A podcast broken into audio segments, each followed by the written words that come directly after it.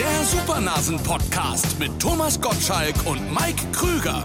Was eigentlich eine Tautologie ist, denn es gibt ja nur zwei Supernasen. Und das sind Thomas Gottschalk und Mike Krüger.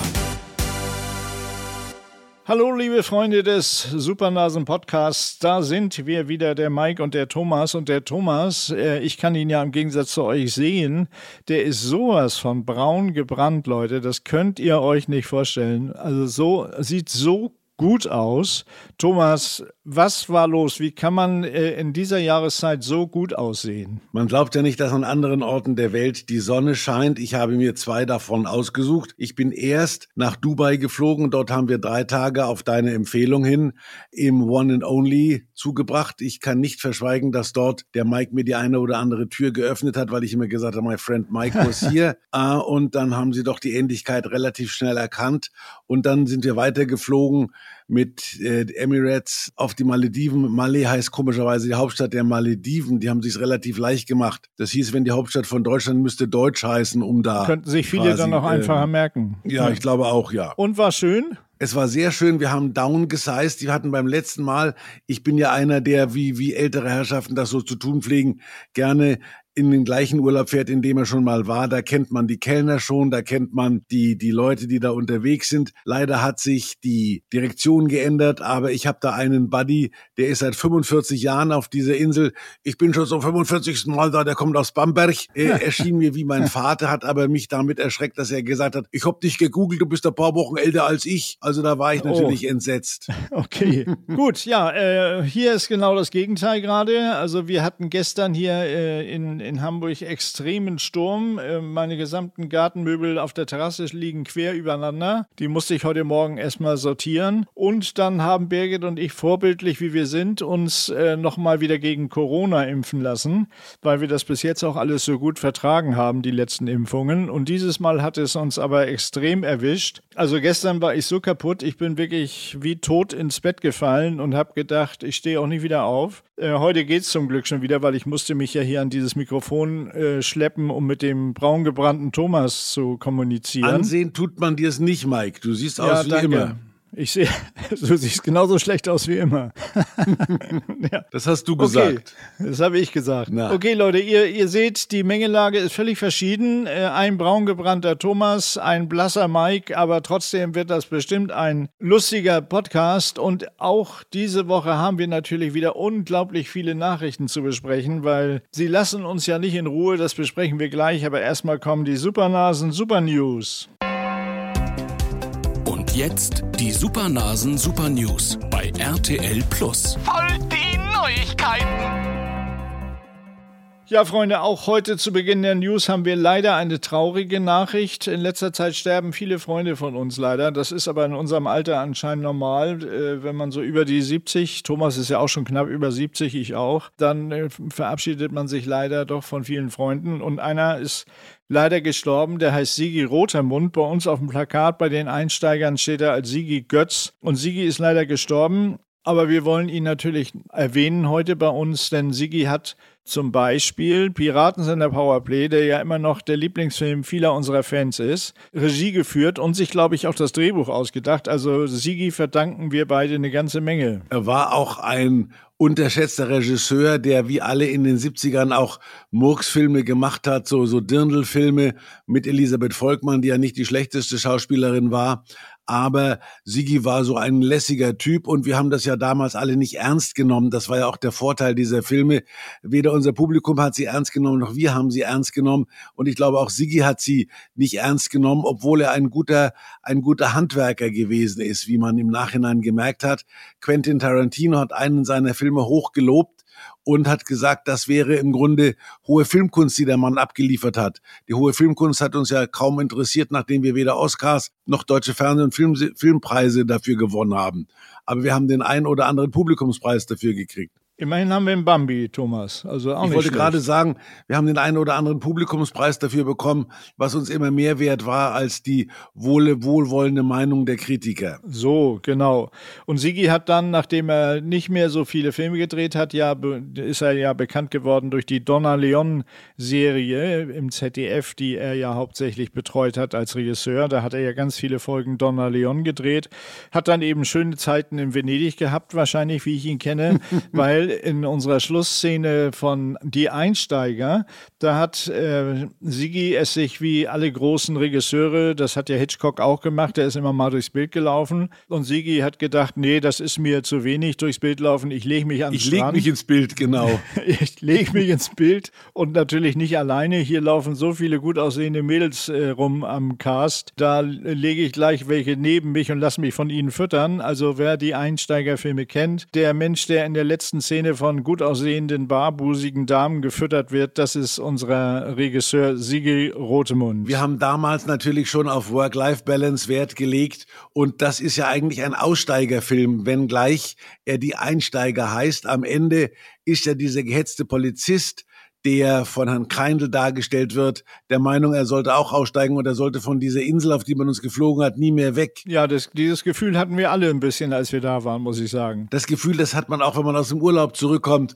und denkt, warum bleibt man eigentlich nicht hier?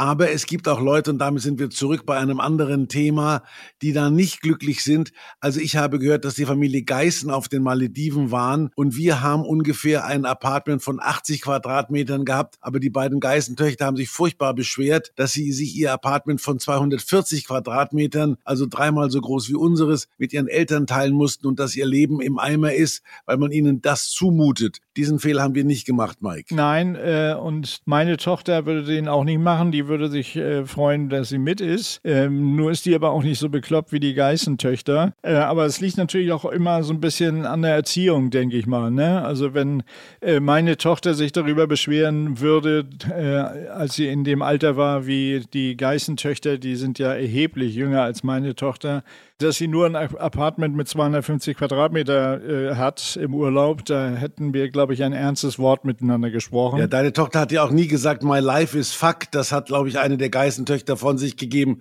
als sie das Apartment gesehen hat. My life is fuck.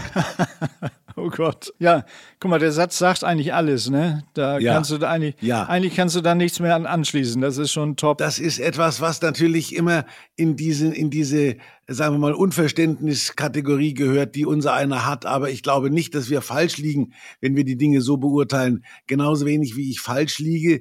Ich hatte, da war ein junges Paar im, gleich, im gleichen Ressort wie wir und die haben den ganzen Abend damit verbracht, auf ihre Handys zu gucken. Das waren Asiaten, die das offensichtlich auch noch ein bisschen anders sehen, das Leben, aber die waren auf Hochzeitsreise. Die haben nämlich Hochzeitsfotos gemacht, die wir gesehen haben. Da haben sie miteinander geredet, aber das ganze Abendessen saß jeder mit seinem eigenen Handy da und hat auf sein Handy geglotzt. Ich kann mir nicht vorstellen, dass die sich in 20 Jahren noch was zu erzählen haben, wenn die schon auf der Hochzeitsreise nichts zu erzählen haben und jeder sein Handy, seinen Handy-Interessen nachgeht. Das ist faszinierend. Vielleicht haben sie auch einfach WhatsApp geschickt und gesagt, du, wie findest du die Suppe? Dann hat er zurückgeschrieben, oh lecker, äh, sieht ja auch so ähnlich aus wie meine, deine schmeckt die genauso gut. Ja. Dass sie das so gewohnt sind, dass sie einfach gar nicht mehr miteinander sprechen, sondern nur noch miteinander über WhatsApp kommunizieren. Ja, diese Hoffnung habe ich auch geäußert. Ich gehe davon aus, dass wir die Welt zu positiv sehen, Mike. Meinst ja? Ja. Okay, gut. Wo wir beim Positiven sind. Sie lassen uns nicht in Ruhe, Thomas. Äh, wir sind quasi gezwungen zum Rebeef, möchte ich mal in äh, Neudeutsch sagen. Zum Rebeef, ja genau. Wir, wenn wir, wenn man uns Beef, wenn man uns Beef auftrinkt, nehmen wir es auch an. Ja, wenn man uns beeft, dann rebeefen wir. Und ich hätte sie auch nicht erwähnt, also man muss sich den Namen auch nicht merken. Julia Hackober. Julia Hackober, die ist, äh,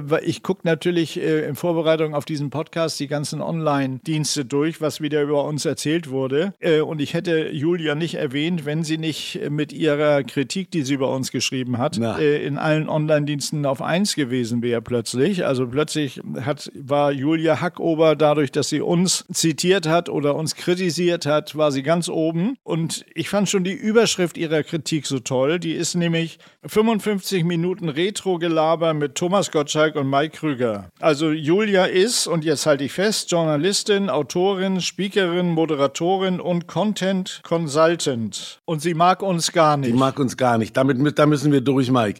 Das habe ich ja gelernt vom Oliver Pocher, der sagt, äh, man kann sich nur auf eine Seite stellen und man muss das aushalten. Das müssen wir auch aushalten, dass man uns für Retrolaberer hält. Aber man kann sich das nicht aussuchen. Und ich finde, wenn man anfängt, sich zu entschuldigen oder sich zu erklären, dann macht man einiges falsch. Der Oliver hat das einmal getan, hat gesagt, ich sage, was ich denke und wenn es einigen nicht passt, dann sollen die dann mich mit Hass überschütten. Das ist mir völlig egal. Das geht mir sonst wo vorbei. Und diese Mentalität müssen wir uns auch angewöhnen. Genau, so machen wir das auch. Ähm, ich fand es natürlich ein bisschen einfach, hat es sich Julia gemacht dafür, dass sie Moderatorin und Autorin ist. Ähm, also sie hat eigentlich über alles, was wir, also erstmal hat sie den ganzen Podcast anscheinend durchgehört, weil sie hat alles, was wir gesagt haben, tatsächlich kritisiert und kommentiert. Dann, dann sollten wir uns mal einen Podcast von Julia vielleicht anhören. Das ist das du ja getan.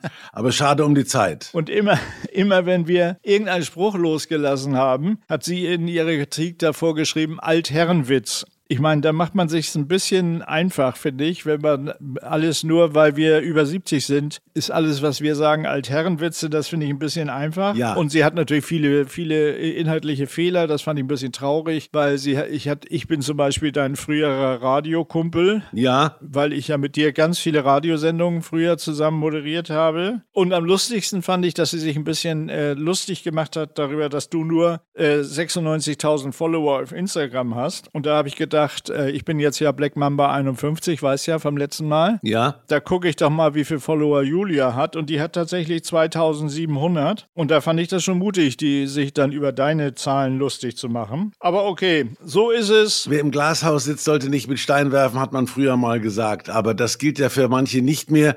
Und es kann sich heute jeder Moderator und Autor nennen und Journalist und Moderator sowieso. Ich erlebe nur noch Moderatoren, von denen ich gar nicht weiß, was sie moderieren. Aber ich glaube, Moderator sind sie alle, die irgendwann bei einem Mikrofon gesprochen haben. Ja, aber da wir ja weiterhin einer der am meisten zitierten Podcasts sind in Deutschland, darauf sind wir natürlich sehr stolz. Das, das liegt natürlich hauptsächlich daran, dass wir diese Altherrenwitze andauernd loslassen. Äh, hat sich jetzt auch noch jemand gemeldet, der, von dem war ich sehr überrascht, dass er sich gemeldet hat, nämlich Bernhard Hohecker. Der hat sich auch über dein Schlussstatement, über das sich ja eigentlich jeder ausgelassen hat, über dein Schlussstatement bei Wetten das. Und der hat den Satz gesagt, für einen guten Gag, also er hat auch gesagt, natürlich kann man heute im Fernsehen noch sagen, was man möchte. Für einen guten Gag ist hier noch niemand ins Gefängnis gekommen. Das fände ich auch schwierig, wenn da man für einen guten Gag ins Gefängnis kommen würde. Aber Ja. dass Bernhard sich dazu äußert, hätte ich jetzt gar nicht gedacht. Er hat dann aber hinterher relativiert, muss ich, muss ich zu Ja. seiner Verteidigung sagen. Er hat gesagt, du wärst eigentlich natürlich ein toller Showmaster und er hätte dich natürlich früher bei Switch auch immer äh, nachgemacht und war immer begeistert von dir. Also er ist ja schon so ein bisschen zurückgerudert. Äh, aber mir ist dann eine Geschichte eingefallen, die gerade bei mir auf dem YouTube-Kanal gelaufen ist, weil der SWR, äh, der Sender, wo ich ja auch viele Sendungen, sagt die Wahrheit, äh, mal mit, mitgewirkt habe im Panel, der war so nett und hat mir zu meinem Geburtstag, hat er mir äh, eine alte Dokumentation zur Verfügung gestellt für 24 Stunden, die ich auf meinen YouTube-Kanal stellen durfte für meine Fans. Und da ist eine Szene drin und da kommt jetzt die, der Spruch, äh, für einen guten Gag ist noch keiner ins Gefängnis gekommen. Da bin ich Open Air vor 20.000 Leute und fange das Konzert an mit ich war dann heute noch im Puff, also vor 20.000 Leuten, muss, muss überlegen. Also heute geht einer auf die Bühne und sagt, ich war heute noch im Puff. Ja. Und dann erzähle ich eine Geschichte, wie ich mit einer Inderin zusammen war in diesem Puff und sage, und die hatte so einen kleinen, und ich war der hundertste Besucher, da habe ich, hatte ich alles frei gehabt und da hatte die Inderin noch so einen kleinen roten Punkt auf der Stirn und da habe ich noch dran gerubbelt, hatte ich noch ein Fahrrad gewonnen. und das habe ich tatsächlich vor 20.000 Leuten Open Air erzählt. Wenn du das heute machst, und da, da sind wir wieder beim Thema, dann wirst du wahrscheinlich auf der Bühne sofort verhaftet. Also das war, das war so 80er Jahre und deshalb äh, ist das natürlich schon richtig, was du sagst. Du kannst heute sowas nicht mehr sagen. Das ist Nein. äh, f- verboten. Ich er- erlebe eben auch oft, dass man zum Beispiel äh, von einem, irgendeinem Gespräch aufsteht und sagt, stell dir mal vor, ich hätte das im Fernsehen gesagt.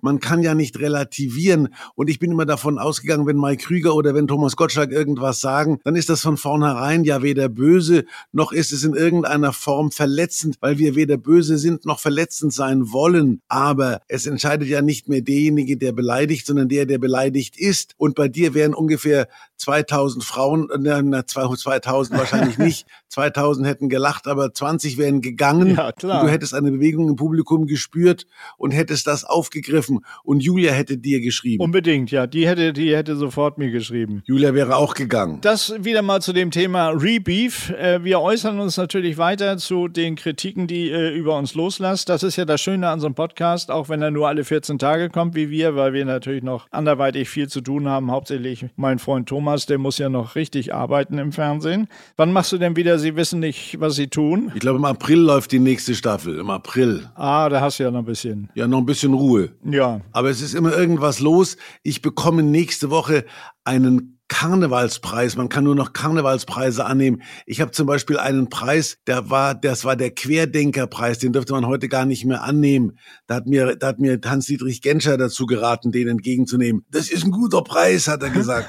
Das ist etwas, was er heute auch nicht mehr sagen würde, weil ein Querdenkerpreis kein guter Preis sein kann. Damals hieß es, dass Leute, die quasi nicht so in das gleiche Horn blasen, in das alle blasen, was Besonderes sind. Aber heute musst du eine Meinung vertreten, um sympathisch rüberzukommen. Und das wollen wir beide ja immer. Das wollen wir ja. Ich habe zum Beispiel den Till Eulenspiegel-Preis. Den kriegt natürlich auch nur jemand, der absolut klare, lustige Sachen erzählt auf der Bühne, so wie Till Eulenspiegel. Und der wurde in Bremen verliehen und den haben so wichtige Menschen von mir wie Rudi Carell oder Loriot bekommen. Und da war ich natürlich sehr stolz. Ja. Äh, ich habe noch einen Satz gefunden, den, den will ich nur ganz kurz ansprechen, weil Oliver Wirz Brito, der ist Manager seines Zeichens. Und da stand in der Überschrift äh, seines seine Äußerung über uns oder über dich hauptsächlich. Ich will meinen Klienten am Ende ihrer Karriere nicht in einer Thomas Gottschalk-Situation sehen. Und der ist immerhin der Manager von Tim Melzer, Herrn Gonzales, Jan Hofer, ja. Steffen Halaschka. Und ich habe gedacht, wenn alle von alle seine, die er da betreut, auch nur ansatzweise am Ende ihre Karriere in deiner Situation wären, ja. dann hätte er alles richtig gemacht. Das sagst du, das sage ich, aber das sagt er nicht. Was soll er sagen? Also es wäre Jorge Gonzales am Ende seiner Karriere in meinen Schuhen. Äh, ich möchte auf, jeden Fall nicht in, am Ende meiner Karriere in den Schuhen von Jorge González stecken, weil ich dann, weil ich dann umfallen würde mit den hohen Absätzen. So, genau. So Leute, jetzt kommen wir zu absoluten intellektuellen Themen, denn intellektuellen TV ist wieder äh, zugange und das ist ja das Thema, was in allen Zeitungen, selbst im Spiegel, im Fokus, überall besprochen wird, was mich ein bisschen wundert. Und drei dieser äh, hauptintellektuellen Sendungen laufen zurzeit gleichzeitig. Und zwar der Bachelor, der Dschungel und Forsthaus Rampensau. Äh, wollen wir mit dem Dschungel anfangen? Du hast das wahrscheinlich nicht verfolgt da. Äh, ich war im Urlaub und du glaubst nicht, äh, die, die leben ja alle in dem Wahn, dass die Welt von ihnen spricht. Also auf den Malediven und in Dubai hat keiner über den Dschungel gesprochen. Wir waren im Dschungel aber letzten Endes ist das ja die Wahrnehmung dieser Menschen, dass die ganze Welt sich um nichts anderes kümmert, als was da im Dschungel gerade verzapft wird. Dabei sind das ein paar Millionchen, wenn die Glück haben. Und im, im Forsthaus Falkenau sind es, glaube ich, nicht mal eine Million oder wie heißt das? Rampen, Rampensau. Rampensau. Falkenau, das war das, das war das äh, gute Original, ZDF. Ja, ja das Original. Das sie sicher durch den Kakao ziehen. Ja, hier war es ja gleich, ging es ja gleich wahnsinnig los. Ähm, also die Quoten gingen quasi durch die Decke bei RTL, weil schon am dritten Tag Cora Schumacher, die eine der Bekannterin da in dem äh, Dschungelcamp ist, die hat nach drei Tagen schon das Handtuch geworfen. Und das ausgerechnet an dem Tag, als die Sendung nur 40 Minuten lang war, weil RTL hat ja dieses Jahr die Übertragung der National Football League sich gesichert in Amerika, weil RTL gedacht hat, äh, oh, wir machen jetzt Football in Deutschland bekannt. Äh, Pro7, die das vorher hatten, die schaffen das nicht. Und äh, an dem Tag war ein ganz wichtiges Footballspiel und jetzt war ausgerechnet an diesem Tag, als Cora das Handtuch geworfen hat, ähm, schaltete der Dschungel nach 40 Minuten weg und alle und äh, die Moderatoren, Moderatorin und Moderator, die haben gesagt, so, wenn ihr uns jetzt weitersehen sehen wollt, dann müsst ihr bei RTL Plus, wo wir beide ja auch senden, dann müsst ihr zu RTL Plus gucken, dann könnt ihr uns im Stream weitersehen. Du ahnst es schon, daraufhin ist der Server in Köln zusammengebrochen. So viele Zuschauer hatten die noch nie, weil Cora in den Augen, den, den Rauch in den Augen gehabt hat. Also ich habe es ja nur über Dritte und über kleine Meldungen online mitbekommen. Offensichtlich hat sie der Rauch des Lagerfeuers so verwirrt, dass sie gesagt hat, ich halte das nervlich nicht durch und schon medizinisch schon gar nicht. Und äh, sie wurde dann natürlich medizinisch untersucht, weil ich denke, da geht es auch um viel Geld dann. Wenn du, glaube ich, wegen gesundheitlichen Problemen ausscheidest, dann wirst du wahrscheinlich deine Kohle behalten dürfen. Äh, so wahrscheinlich eher nicht. Äh, von daher gab, war das auch wieder so ein Thema. Aber was Cora vorher noch gemacht hat, und da war ich echt überrascht, Sie saß also so am, am Lagerfeuer abends und dann hat sie äh, ganz geschickt die anderen, die da um sie rum saßen, da saß zum Beispiel 24 Tim, den ich sehr äh, mag. Der ist so ein ganz lustiger kleiner Bursche. Dem äh, traue ich auch zu, dass der Dschungelkönig wird, weil der ist echt empathisch und lustig und hat eigentlich alles, was man braucht, was, dass die Leute ihn mögen. Und mit dem saß sie zusammen und noch mit irgendeinem von den Mädels und dann hat sie ganz geschickt in die Runde gefragt, äh, wann hattet ihr denn das letzte Mal Sex? Weil die wollen ja auch da äh, ein bisschen Sex. Ja, ja, das Thema, das zieht natürlich. Und ja. dann mhm. haben die gesagt, ja, und der Tim hat gesagt, ich habe da mit so einem äh, Kellner im Hotel und das war ganz toll und so. Und dann hat sie gesagt, ja, hm, hm, äh, ich bin auch so ein bisschen verknallt und ich hatte, das äh, ist auch noch, noch, gar nicht so lange her. Und alle, ja, wer ist das denn? Ist das ein berühmter? Ja, hm, ja, der ist schon ein bisschen berühmt und so. Ist er denn Schauspieler? Ja, äh, und Musiker, alles zusammen. So, und dann hat sie in diesem äh, Kabuff, wo die dann immer rein müssen und von RTL befragt werden zwischendurch, ja. da hat sie dann zugegeben, sie wäre mit Oliver Pocher zusammen. Und das war natürlich die Schlagzeile am nächsten Tag. Cora mit Oliver Pocher. Was sagst du dazu? Er lästert über Amira und treibt es gleichzeitig mit Cora. Ich halte ja den Oliver Pocher für einen intelligenten Menschen, der natürlich offensichtlich gedacht hat, wenn er mit Cora Schumacher irgendwas anfängt, dann ist er auch im Dschungelcamp präsent und hat gedacht, das kann mir nicht schaden. Oliver ist ja einer, der gnadenlos auf Schlagzeile und auf Schlagzahl geht. Das ist etwas, was ich nie getan habe, was ich auch nicht könnte. Und es wundert mich. Also da will ich auch gar nicht berühmt werden, wenn ich dafür was mit, mit Cora Schumacher haben muss. Nee, da, das, äh, so sehe ich das auch. Äh, das ist sowieso eine lustige Zusammenstellung da äh, im, im Dschungel diesmal. Also Heinz Hönig ist da zum Beispiel äh, im Dschungel. Der einzige, den ich kenne übrigens. Ja, genau, der, der weiß, glaube ich, gar nicht, dass er im Dschungel ist. Dem muss das erst nochmal einer erklären. Der weiß auch gar nicht, was der Dschungel ist. Nee, äh, und dann ist da ein, ein Mädel, die, die finde ich eigentlich sehr niedlich. Leila heißt die und die hatte so, hat eigentlich eine Phobie gegen alles, was da ist. Gegen Spinnen, gegen Schlangen, gegen Geräusche, äh, also alles, was im Dschungel eigentlich um sie rum ist, das hätte ihr vielleicht vorher auch der Manager sagen können, du, das ist da mit Spinnen und so. Er hatte eine Phobie und ist dann in die erste Prüfung gewählt worden und hat dann innerhalb von einer Sekunde gesagt, nee, stopp, äh, ich höre auf und dann gab es nichts mehr zu essen, was die anderen natürlich nicht so lustig finden. Und dann wurde sie natürlich vom Publikum, weil die Leute wollen ja gerne Menschen leiden sehen anscheinend, wieder in die Dschungelprüfung gewählt und da musste sie dann wirklich auf einem Riesengerüst in 20 Meter Höhe irgendwelche Sterne äh, sammeln und hat das bravourös gemacht und war natürlich zu Recht stolz und auch sehr glücklich und die ist auch echt niedlich und hat das auch ganz süß erklärt ja. und hat dann natürlich gehofft, nachdem ich jetzt mich da äh, meine Höhenangst wenigstens überwunden habe, werden sie mich nicht wieder wählen, aber du ahnst es schon, das deutsche Volk vor dem Fernsehen ist gnadenlos und sie haben sie wieder, wieder in die Dschungelprüfung geschickt und diesmal ging es um Klaustrophobie, da musste sie unter Erde, unter der Erde in irgendwelche dunklen Räume und hat auch innerhalb von äh, zehn Sekunden abgebrochen. Also ähm, liebe Leute, äh, als, als, ähm, als Wunsch von mir, äh, verschont Laila bitte. Ich finde die sehr niedlich. Wir sollten sie jetzt ein bisschen in Ruhe lassen. Das ist schön. Hast du schon mal den Bachelor gesehen? Es gibt doch im Moment zwei Bachelors, wenn ich das richtig sehe, oder? Ja. Ja. Hast du das schon mal verfolgt, diese Sendung? Also ich habe, da rennt einer mit der Rose immer rum und, und das ist so ein Prinzip. also ich habe ja was gegen gegen Kennenlernen äh, per Online und gegen Kennenlernen im Fernsehen, das kann doch nicht wirklich was werden weil, weil einfach die Gesetze anders sind. Man verhält sich vor einer Kamera anders, als wenn man sich nicht äh, gefilmt sieht. Und ich bin deswegen auch immer vorsichtig, wenn es heißt Reality-Fernsehen, weil das, was man da sieht, hat mit der Wirklichkeit wenig zu tun. Ich erinnere mich deshalb, weil ich, wir kommen gleich wieder auf den Bachelor, ich habe ja auch mal äh, öffentlich-rechtliches Reality-Fernsehen machen wollen. Und da war ich einfach zu nett für diese Form von Fernsehen. Es ging darum, ich bin da als Vater in irgendwelche Familien eingezogen und halt sollte da die Herrschaft übernehmen. Und dann war ich mal in irgendeiner, in irgendeiner Familie in, in einer ländlichen Gegend, wo die Tochter rodeln, rodeln musste, beziehungsweise Bob fahren und die hat, die hat keinen, keinen Bock drauf gehabt. Da habe ich gesagt, dann hör doch auf. Da hat er mir gesagt, nein, du kannst dir nicht einfach sagen, hör auf.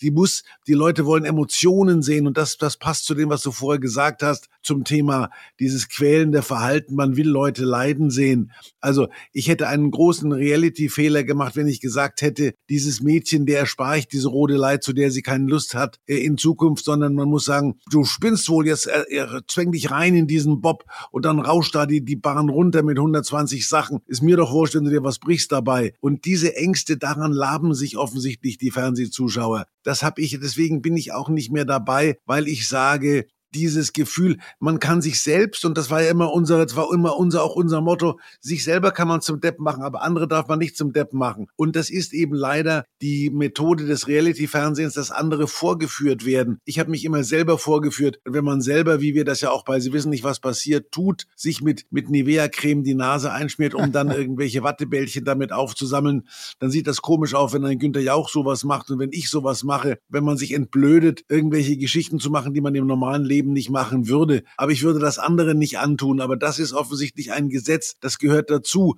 Und wenn man sich als, als, als, sagen wir mal, als nach Männer suchenden Frauen umschaut, dann kann man beim Bachelor, und da bin ich wieder beim Thema, es hat ein bisschen gedauert, fündig werden, wenn man sieht. Aber die Karina sagt immer, und damit hat sie recht, solange es solche Formate noch gibt, solange müssen wir nicht darüber reden, dass die Frauen sich letzten Endes emanzipiert haben. Wenn, das sind ja Sendungen, die völlig dagegen sprechen, wenn man sich so einem Schnösel bloß für eine Rose oder um am Ende von dem und von, vom Publikum im Grunde in die Arme genommen zu werden, wenn man sich das antut, dann ist man meiner Meinung nach weder emanzipiert, passiert, noch, noch, noch hat man Frauenpower, sondern man tut es, um ganz alte Reflexe zu bedienen, nämlich ich hole mir den Kerl. Ja, also mit Emanzipation hat das natürlich überhaupt nichts zu tun. Äh, und die, die es eigentlich am besten beschrieben hat, je, und da äh, fand ich sie auch wirklich toll in ihrem Bühnenprogramm, also die von mir sehr geschätzte Caroline Kebekus, die hat sich fürchterlich natürlich immer über den Bachelor aufgeregt, logischerweise.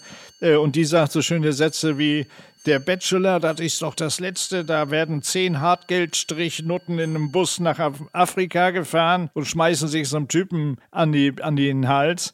Jetzt sind sogar 20 Hartgeldstrichnoten, äh, Caroline. Es wird nicht besser. Jetzt haben wir sogar zwei Bachelors. Also von daher, das äh, stimme ich dir völlig zu. Das hat natürlich mit Emanzipation von Frauen äh, überhaupt nichts zu tun. Ja, und solange die Mädchen noch Schlange stehen, um, um in diesen Formaten teilzunehmen, solange erweisen sie, finde ich, dem Emanzipationsgedanken oder dem Gedanken der Frauenermächtigung kaum einen Dienst. Da wird mir wahrscheinlich, wird uns auch Julia recht geben müssen, die uns sonst nie recht gibt. Unbedingt. Ich denke, Julia gibt uns in dem, äh, in dem Falle jetzt recht. Aber jetzt kommen wir zu, zu meiner absoluten Lieblingssendung, Forsthaus Rampensau, äh, wo zum Beispiel Gina Lisa Lofink äh, drin ist. Die ist ähm, auch jemand, der ich will jetzt nicht sagen, ja, hat sie eigentlich noch eigene Teile, die, die normal an ihr gewachsen sind? Weiß man nicht. Auf alle Fälle, die sagt so coole Sätze wie, unter Alkohol ist man oft nicht mehr sich selber. Äh, also von daher, da, das ist so das Niveau. Und dann ist da einer, der heißt, also ich nenne ihn The Brain Jogo. Und die mussten, und das war so lustig, äh, du musstest dir vielleicht nochmal in irgendeiner äh, Mediathek angucken, die mussten zusammen,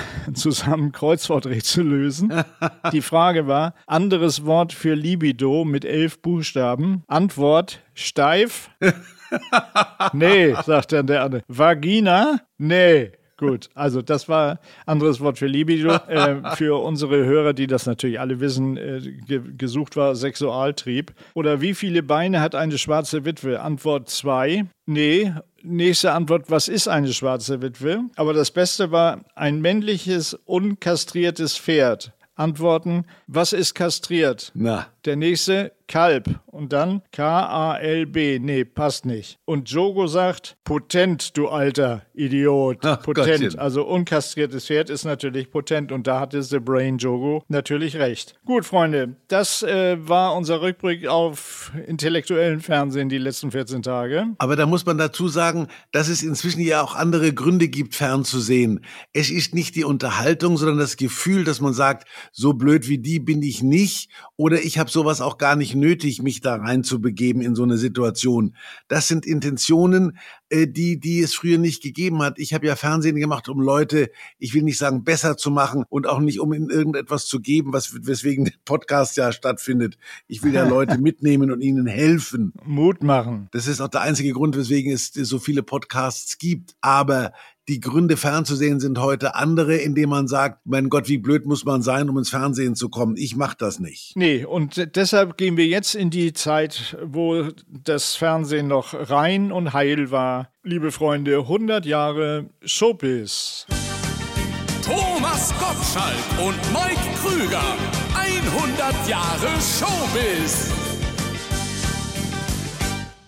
So, und da habe ich was gelesen, Thomas. Also, du hast Deborah Shelton auf Instagram zum Geburtstag gratuliert äh, und an die gemeinsame Zeit auf Gran Canaria erinnert. Und da haben natürlich sofort alle möglichen Leute angefangen zu recherchieren, wenn du sowas auf Instagram stellst. Und Thea soll damals angereist sein, um Schlimmeres zu verhindern zwischen dir und Deborah. Da wollen wir jetzt Einzelheiten hören. Komm mir doch nicht damit, fall mir nicht in den Rücken. Also, es ist so, dass diese ganze Geschichte hat mir Karina schon im Wundervibe vorgelesen. Das ist so eine, das ist so eine Website, die sich nur mit solchen Themen beschäftigt, die graben irgendwas aus.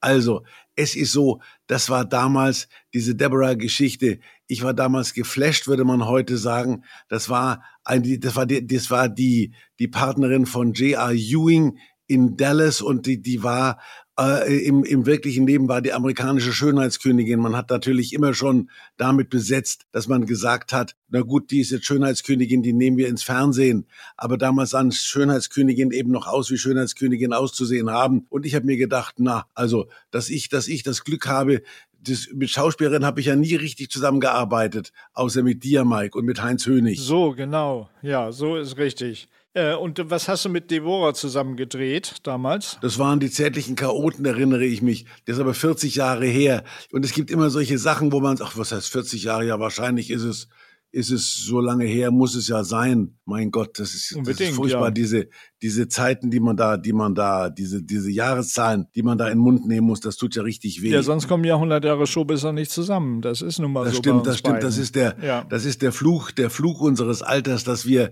dass wir uns das nicht, dass wir uns das nicht schön lügen können, sondern das stimmt. Und wenn mir ältere Menschen sagen, ich bin mit dir groß geworden, will ich immer sagen, das kann doch nicht stimmen, aber es kann leider stimmen. Ja, und dann hast du in der letzten äh, Folge so äh, nebenbei angesprochen, äh, was in deinem Arbeitszimmer alles für Fotos hängen. Und da haben wir natürlich ganz viele Anfragen gekriegt, wie das, äh, Thomas neben Clinton, Thomas neben Reagan, Thomas neben Dings. Wie kam es denn dazu? Da werden jetzt unsere Hörer doch an ein paar Einzelheiten interessiert. Ja, also man will ja nicht prahlen. Ich habe zum Beispiel hier auch Foto mit Johannes Paul II. und mit Depardieu, mit dem sich heute keiner mehr fotografieren lässt. Der lehnt sich an meine Brust und mit Travolta hängt hier. Travolta steht neben mir. Che hat geschrieben, Thomas, Thank You, my, All My Love und Madonna. Und es sind leider der eine oder andere schon verstorben. Meatloaf beispielsweise, ja. der mich hier hemmungslos küsst. Und Max Schmeling, über den haben wir ja schon gesprochen. Placido Domingo, aber auch Paul McCartney. Ich habe mir natürlich nur die hingehängt, die mir persönlich was bedeuten. Arnold Schwarzenegger bedankt sich bei mir für den Besuch bei Terminator 2. Da ist auch ein Autogramm. Da ist auch Ralf Möller mit drauf. Und da ist auch der Kameramann Jost Vacano mit drauf, der damals den, den Kameramann gemacht hat bei, bei Terminator 2 und der Regisseur auch, der später durch diese, durch diese Avatar-Geschichte ganz berühmt geworden ist. Der hat damals auch solche Filme gemacht, da war er noch als Sigi Rotemund unterwegs. Und wie bist du ins Weiße Haus gekommen zu den Präsidenten? Also, die Geschichte habe ich, glaube ich, schon mal erzählt. Da gibt's auch ein Foto von mir, wo ich mit zwei Koffern aus in der Hand aus einem Flugzeug steige, da steht Bundesrepublik Deutschland drauf und es weht die schwarz-rot-goldene Fahne am Flughafen von Washington. Angela Merkel hat ja mal die Medaille für irgendwie irgendwelche Verdienste bekommen. The Medal of Honor heißt das in Amerika. Und da hat sie, da hat sie ein paar Deutsche mitgenommen, unter anderem Jürgen Klinsmann und mich. Und da sieht man mich, wie ich mit dem Koffer, mit dem, mit zwei Koffern in der Hand über den Flughafen marschiere. Und da hat man mich ins Weiße Haus gefahren mit Blaulicht. Und dort habe ich äh, den, den, den Herrn Obama kennengelernt und saß am Tisch mit Joe Biden, von dem ich noch nicht wusste, dass er mal Präsident wird, sonst hätte ich ihn ernster genommen, der aber Witze erzählt hätte, wo unsere Julia, die wir ja inzwischen berühmter machen, als sie jemals war, äh, den Tisch verlassen hätte, weil Joe Biden macht natürlich Gags, die sind, die sind mit Altherrenwitzen gar nicht mehr so zu bezeichnen. Der hat sich vielleicht aus dem Fenster gelegt. Uraltherrenwitze. Uraltherrenwitze, ja. Genau, ja. Ich habe letzte Woche, ähm, wo wir bei, bei 100 Jahre Showbiz sind, ich habe mit einem jungen Kollegen in seinem Podcast mitgearbeitet, nämlich Max aus Bremen. Und Max äh, ist ein lustiger Bursche. Und bei Bremen, da ist mir dann eingefallen letztes Mal, Radio Bremen, von dem ja heute kaum noch jemand spricht, war ja früher ein, ein unglaublich wichtiger Fernsehsender. Und da habe ich gedacht, Mensch, Mike, wo warst du denn überall schon bei Radio Bremen? Und Radio Bremen hatte zum Beispiel den berühmten Beat Club mit Uschi Nerke. Ja, Leckebusch, der, der alte Leckebusch war ja ein, ein Visionär. Den wir alle gesehen haben haben, Mike Leckebusch. Und Mike Leckebusch hatte ein ganz tolles Haus, etwas außerhalb von Bremen, riesengroß. Und was ich am faszinierendsten fand an dem Haus von Mike, der hatte eine bestimmt Durchmesser fünf Meter Satellitenschüssel in seinem Garten stehen. Also du dachtest, äh, was macht er? Hört er das Weltall ab oder was? Das ist ja irre. Äh, nein, der hat tatsächlich damals schon, und da war es ja nicht so wie heute, dass man alles streamen kann, der hat damals schon, konnte der alle Sender weltweit empfangen und hatte ein riesiges Fernsehzimmer in seinem äh, Haus, wo der tatsächlich dann alle Sender aus Amerika sich angeguckt hat, was machen die neu und wie kann ich das machen. Und dann nach dem berühmten Beat Club dann ja äh, Mike sich den Musikladen ausgedacht. Ja. Und den gab es ja erst internationaler Musikladen, der war auch, wurde auch moderiert von Uschi Nerke und mit, äh, wie, wie hieß er, Manfred Sechsauer. Und Manfred war auch so ein, so ein äh, Radiomoderator und hier, meine Damen und Herren, hier sind sie. Und dann kam Dave, die Dosi, Biggie, Mittel und Titch und wie sie alle hießen. Und Uschi fand ich ja schon im Musikladen immer ganz toll. Und dann lief dieser Musikladen international so gut. Und äh, Mike hat natürlich aus Amerika importiert die ganzen Go-Go-Girls, die da rumtanzten. Das war damals ja eine Sensation, dass so leicht bekleidete Frauen im Fernsehen tanzten plötzlich. Das kam natürlich alles aus Amerika, nur in Deutschland hatte davon natürlich noch keiner was gehört. Und dann war das so erfolgreich, dass Mike den deutschen Musikladen gemacht hat. Und bei dem deutschen Musikladen hatten wir einen Stammtisch. An dem Stammtisch saßen Günter Willumeit, der auch gleichzeitig mein äh, Zahnarzt war, und Bauer Piepenbrink äh, aus Norddeutschland, dann Jürgen von der Lippe und Karl Dall. Und wir haben immer so zwischen den einzelnen Schlagersängern und Musikacts irgendwelche Späße gemacht. Und Karl hat, Karl hat dann einmal, als Hein, nachdem Heino gesungen hat, so geklatscht, aber immer an seinen Händen vorbeigeklatscht, als wenn er blind wäre. Und da gab es so riesen Ärger hinterher. Und dann hat, es endete damit, dass, dass Karl sogar für eine Sendung aus dem Musikladen gebeamt wurde quasi. Und wir waren das erste Mal da äh, und hörten plötzlich in der Probe ein Lied und haben gedacht, was ist das denn? Wer, wer singt das denn? Das klingt ja ganz neu. Sowas haben wir bis dahin noch nie gehört. Und dann gingen wir um die Ecke zur Bühne und da stand ein unglaublich gut aussehendes junges Mädel in so einem roten Lederrock mit einem hellblauen T-Shirt. Und das war Nena. Und die sang nur geträumt. Das war ihr erster Fernsehauftritt. So lange, Freunde, ist das schon her. Und das ist die Zeit, als Radio Bremen noch groß und mächtig war. Es gab zum Beispiel eine Radiosendung bei Radio Bremen, die hieß Bremer Container. Die wurde moderiert von Johannes Müller. Und da hatten die tatsächlich ein Radiostudio in einen fahrbaren Container eingebaut und fuhren damit über Land äh, und haben dann Open-Air-Veranstaltungen gemacht im Radio. Und da trafst du dann so Kollegen wie Reinhard May oder so alle, die eine Gitarre halten konnten, die wurden dann, äh, haben sich am Samstag beim Bremer Container getroffen.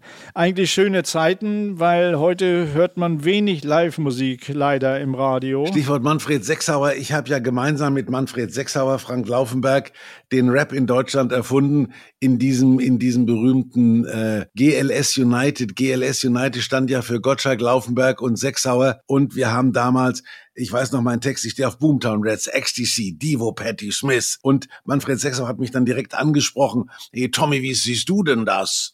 Also Manfred Sechser war damals richtig eine Radiogröße. Und dann gab es auch noch Mel Sandok. Erinnerst du dich an den Namen Mel Sandok? Ja, Mel, genau. Ja, super. Da gab es diese, diese K-Tel-Hits. Dann, dann war das so, dass es, dass es von den ganzen Songs von den Nummer Einsen immer so Compilations gab. Die wurden alle auf ein Album gepresst und die wurden dann im Radio beworben. Heute hast du dein, du streamst deine Playlists und denkst dir nichts dabei. Das ist so einfach geworden. Und ich habe ja noch meine alten Alben, von denen ich immer schwöre, ich möchte die öfter hören, aber man, man merkt ja, wie schnell so ein Album dann letzten Endes durch ist und nach 20 Minuten ist man mit dem Album durch und früher hat man, hat man dann gesagt, da stehe ich eben auf und drehe das Ding um. Dazu ist man heute schon zu bequem. Also vor uns macht die Zeit auch nicht halt. So ist das und da sind wir natürlich bei einem meiner Lieblingsthemen, Freunde, Songs, die es nicht in die Charts geschafft haben von mir. Äh, und im Moment ist es tatsächlich so, fast alle meine Songs schaffen es gerade in die YouTube-Video-Charts. Äh, ich habe letzte Woche reingestellt Bodo mit dem Bagger äh, von 1984 aus der Hitparade im ZDF. Und da war ich nämlich auf Platz 3 und diesen Ausschnitt, den habe ich netterweise bekommen vom ZDF und stell den bei YouTube rein und er geht, schießt jetzt gleich auf 44 in den YouTube-Video-Charts. Das heißt, Bodo ist nicht nur auf Platz 3, sondern gleichzeitig in der neuen Zeit auf Platz 44 bei den YouTube-Charts. Äh, so ist die neue Zeit. Wir haben es geschafft, Thomas, äh, von früher uns nach heute zu beamen. Aber ein Song, der es leider nicht geschafft hat, obwohl man immer sagt, wenn man diesen Song hört, Mike, du singst ähnlich gut wie Nino D'Angelo. Ich möchte ihn euch trotzdem kurz anspielen. Ihr könnt ihn dann ganz. Das hat von mir nie einer behauptet, ehrlich gesagt. Da bin ich auch ein bisschen traurig drüber. Bei mir hat man höchstens gesagt, du siehst langsam aus wie Nino D'Angelo. Das ist schlimm genug. Ihr könnt ihn natürlich ganz hören in unserer Supernasen-Playlist bei RTL Plus. Und hier kommt er jenseits vom Tresen. Herrschaften, kommen wir zu den Mike-Songs, die es nicht in die Charts geschafft haben.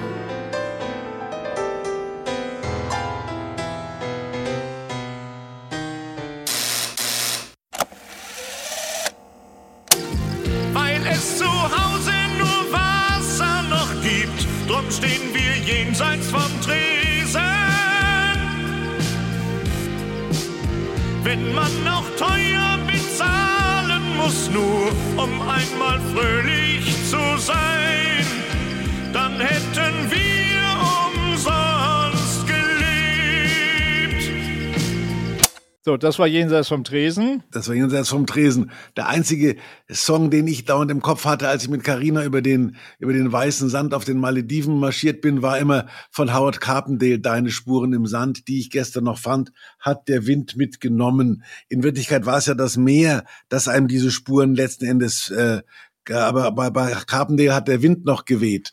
Und, und weißt du noch irgendein anderes Wort aus diesem Lied? Ich weiß keins mehr. Nee, aber das, das Howard hat dann äh, deine Spuren im Sand, die ich gestern noch fand, Hat hat, der der Wind, mir genommen. Und dann Dubi Dubi Dam Dai, da gab's noch Howard ist immer noch toll, der ist ja gerade wieder auf, auf großer Deutschlandtour, geht in die Riesenhallen. Äh, von, von Howard äh, habe ich natürlich äh, früher in meiner Hitparade, die ich ja immer hatte, auf meinen Platten alle möglichen Songs natürlich durch den Kakao gezogen und Howard hat mir das auch immer genehmigt, netterweise.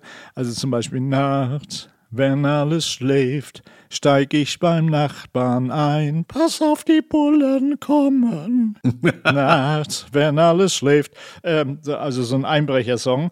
Das hat, das hat Howard eigentlich immer alles genehmigt. Das fand ich sehr nett von ihm und der ist jetzt wieder auf großer Tour, habe ich Plakate gesehen in Hamburg. Ja. Aber das ist ja, das ist ja auch diese Leute, die da stehen und sich dann freuen. Das sind ja alles keine, keine Zombies. Das sind alles Menschen. Und wir waren ja auch mal, wir waren ja auch mal hip. Das ist das, was uns die jungen Leute immer unter, unterstellen, dass wir schon alt angefangen haben. Die Fans von Howard Carpendale, die waren mal 13, 14, 15 und haben geschrien. Und ich habe ja schon mehrere Generationen von Frauen erlebt, die mit 13, also es ging mit den Beatles los, dann kamen die Bay City Rollers, an die ich mich erinnere, und dann Take That. Die wollen ja alle nicht mehr davon wissen. Sweet war noch mit dabei. Und wenn du 62 geboren bist, hast du eben am Ende der 70er Jahre zwangsläufig auf Sweet gestanden und auf Slate, aber da waren auch, da waren auch Mädchen vom Hotel, was ich mich bei Wetten das an Hotels erinnere, wo die Eltern sich nicht anders zu helfen wussten, als dann Zimmer zu mieten, damit die Tochter auf dem gleichen Stockwerk wie die Backstreet Boys übernachten kann. Das ist faszinierend. Und die, die, die verschwinden alle im Nichts hinein. Duran Duran erinnere ich mich. Das waren alles so Kultgruppen, wo die Mädchen schier ausgeflippt sind. Und natürlich George Michael, wenn du heute diese Dokumentationen siehst, das waren Frauen, die waren damals 16, sind heute 46 und wollen von nichts mehr wissen und wundern sich, dass ihre Töchter irgendwelchen Leuten nachlaufen, wo die Mütter sagen, wie kommst du dazu? Aber sie waren selber nicht besser und wir haben davon gelebt, dass die Leute so waren, wie sie waren. Ein sehr schönes Schlusswort und da kommen wir zu den unserer letzten Rubrik, denn wir beantworten erwarten natürlich auch dieses Mal wieder Fanfragen und Fangfragen. Fanfragen, Fanfragen.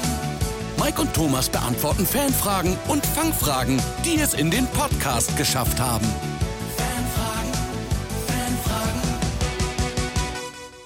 Ja, liebe Freunde, unsere Anschrift ist weiterhin e-mail supernasen.rtl.de. Da könnt ihr weiter Fragen an uns äh, schicken und wir beantworten sie dann. Und zu Anfang heute eine äh, fast aktuelle Frage, weil Bully plant gerade, hast du das gelesen, eine Fortsetzung von der Schuh des Manitou. Also alles, was wir schon vor langer Zeit geplant haben, nämlich eine, eine Fortsetzung der Supernasen, macht Bully jetzt mit Schuh des Manitou. Und da schreibt Nico, hallo Mike, hallo Thomas, habt ihr für euren Film schon mal an Crowdfunding wie Patreon gedacht oder könnt ihr euch vor Angeboten schon kaum noch retten? Hier wäre mein Titelvorschlag, die Rückkehr der Supernaseneinsteiger. Grüße Nico.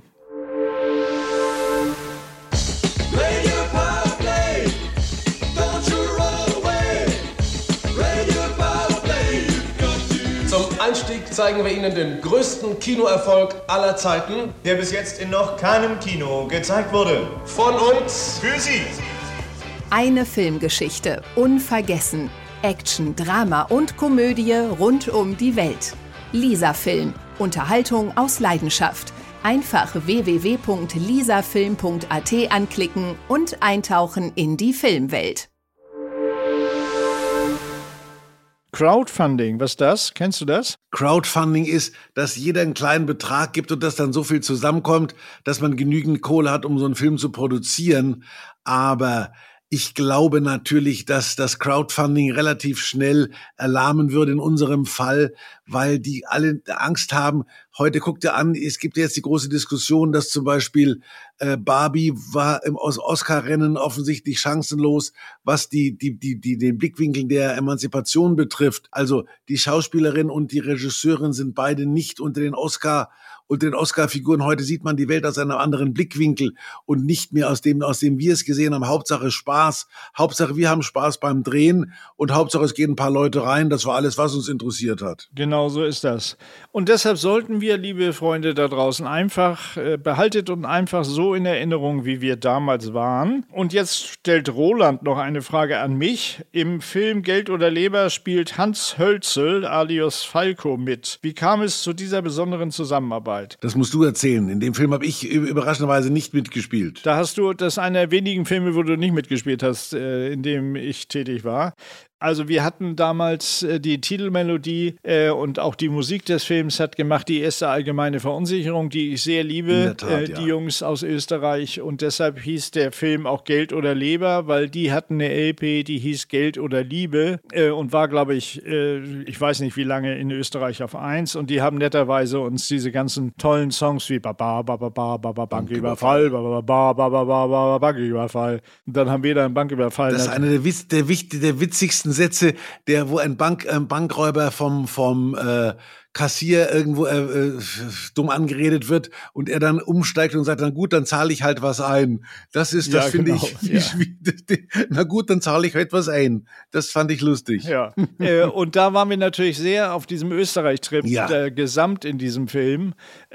Und dann hat natürlich unser Lieblingsproduzent Kali Spieß gesagt, wie machen wir denn noch? Wer kann noch mitmachen? Der Falco ist doch der berühmteste in Österreich. Äh, und da habe ich gesagt, Kali, wenn du Falco kriegst, das wäre natürlich gigantisch. Äh, du hatte aber Falco irgendwie gute Connections zu Otto Retzer, den wir ja auch beide lieben und schätzen. Äh, und Otto hat gesagt, ja, die rufe ich an, das ist Mori, die rufe ich an. So. Und dann haben sie Falco wohl versprochen, dass er dann in einer riesen Suite äh, in, in Pörtschach direkt am See äh, leben konnte während der Dreharbeiten und sie haben ihm ein Speedboot zur Verfügung gestellt und haben ihm, glaube ich, noch einen Speedboot-Führerschein geschenkt für den Wörthersee. Damals ging das noch. Äh, und er ist dann immer mit so einem Boot über den See gekachelt und fand das ganz cool und hat da mehr oder weniger eine Woche Urlaub gemacht und hat dann, glaube ich, zwei Drehtage und ein Konzert haben wir noch von ihm mitgeschnitten.